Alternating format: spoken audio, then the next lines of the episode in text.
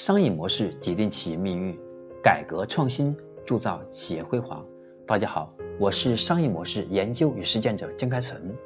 今天我将和大家分享的是我们商业模式创新课程的第两百八十五讲：企业创新与管理体系的矛盾。现代企业所应用的管理体系，本质上是两大目标配应的两大系统。第一大系统是叫行政管理，目的是管控和优化效率。我们行政管理系统在组织中叫做降本增效，建立流程化、制度化和标准化的运行体系。那么行政管理做得好，企业会展现出有秩序、有效率、错误少等优势。那么行政管理做得不好呢，企业就会出现很乱的现象，也就是熵增。对于熵增这个概念，大家可以自己百度一下。今天我在这里不展开讲，有机会和大家再讲一下熵增这个问题。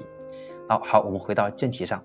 当企业我们的行政管理乱的时候，内部就会出现内耗，熵增就严重。所以我们的企业要想具备反熵增的能力，我们要把行政管理做好，才能减少企业内耗，而让所有的精力、人才、人财物都能够集中精力放在真正的企业发展的核心目标上。而不是企业内斗上，这是第一大系统，叫行政管理系统，目的是管控和优化效率。第二大系统是目标管理，目的是创造和管理市场价值。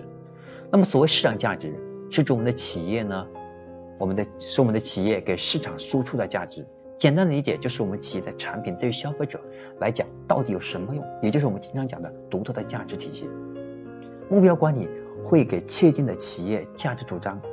并力求稳定输出我们价值主张的体系。那么我们常见的是大家口中经常提到的使命、愿景、价值观。那么其中很重要的一条叫价值观。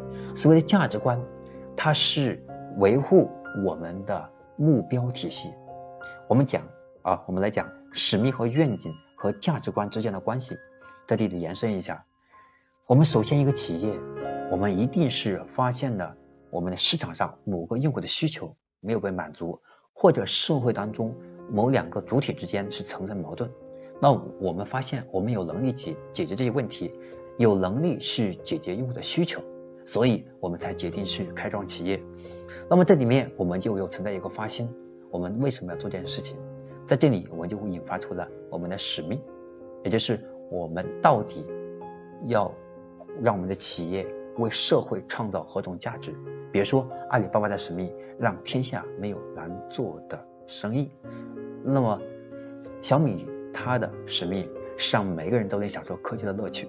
好，在这个使命基础之下，那么企业就开始要有愿景，要走向哪里，对吧？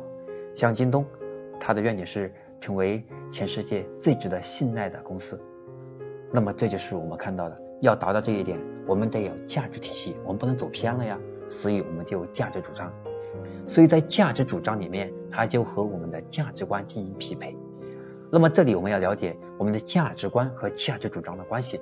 那么价值主张它的核心是能够以用户的需求和社会某个问题为导向，直接亮出来的，我们能给他解决问题的那个点，对吧？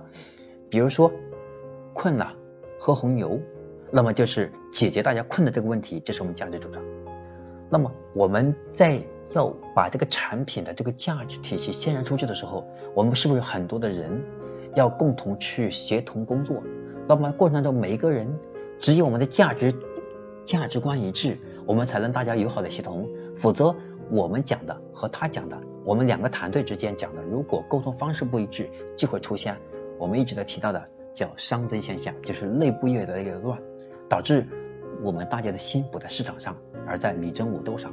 或者企业大家的危机意识比较差，还有对客户的服务理念比较差等等这些现象都能体现到商增上。因此，我们的第二大系统是叫目标管理系统，目标就是要创新和管理，要想办法让我们的价值更快的、更好的输向我们的客户，输向社会，让社会让我们的用户能感知到我们的价值，买单，我们才能实现我们企业的。我们的使命和愿景，最终我们才能获得我们现金流啊，获得我们市值的提升啊等等。所以，我们现在的企业的管理体系，我们要做好这两大核心，一个就是关于效率方面的，就是我们刚才提到的叫行政方向，对人的思想，对我们的流程进行清，就是清晰、明确、有目的、有计划的进行管控。所以第一大系统是叫行政管理系统，第二大系统是叫目标管理系统，这两大系统是缺一不可。那么实际上我们看到，在我们的管理体系为什么和创新存在矛盾？原因就在于大家都在一个数据区里面待得很习惯了，我们每个人的思维认知已经在某一个点上达成了，突然因为市场的变化，因为需求的变化，因为技术的变化，因为宏观和微观的变化。导致我们企业要进行创新，比如说我们以前做电脑的，要开始我们要开始卖杯子了，一个卖杯子的公司要开始造冰箱了，一个造冰箱的公司开始要做互联网平台了，那么就意味着我们完全要做新东西，我们是新的模式，那新的技术，我们很多人都不懂啊，要从零开始学习，那么从零开始就意味着要重新空杯的心态去面对新工作。面对新机会，我们要重新改变。大家都知道，从零开始学是个很痛苦的过程。只有我们能够在理念上认为我们做的事情是非常有价值的，我们从零开始学习是为了践行某个使命愿景的，所以大家才能够把自己的心态放平，然后才有可能按照我们的技能目标达成。所以我们想，这是一个传统的舒适区和新的不稳定性之间的进行。他之间的矛盾体是一直都存在的，对吧？就像我说，新人来了，他必须要不断的上升，才看到他的成长空间，有可能在公司长期待下去。那么他必然要威胁到现在的当期领导的岗位。那如果这个人一直是员工，对吧？一直是基层员工，他没有升迁的机会，没有涨薪的机会，那他这里干是干什么呢？他就觉得意义不大了。所以他来了之后，就会让我们的老员工他的岗位。对吧？他的管理层受到威胁，那么这个就会出现彼此的防、彼此的斗。那么在这里面，就是我们讲到的创新和管理之间的矛盾就会产生。这要看我们管理体系、我们的创始团队能不能痛定思痛的对组织内部进行改革。因为在这过程当中，要改革就一定要动一部分舒适区的东西，一定要动一些以前的体系，这是没有办法的事情。所以我们经常提到的，很多时候企业是向死而生，才能活得更好。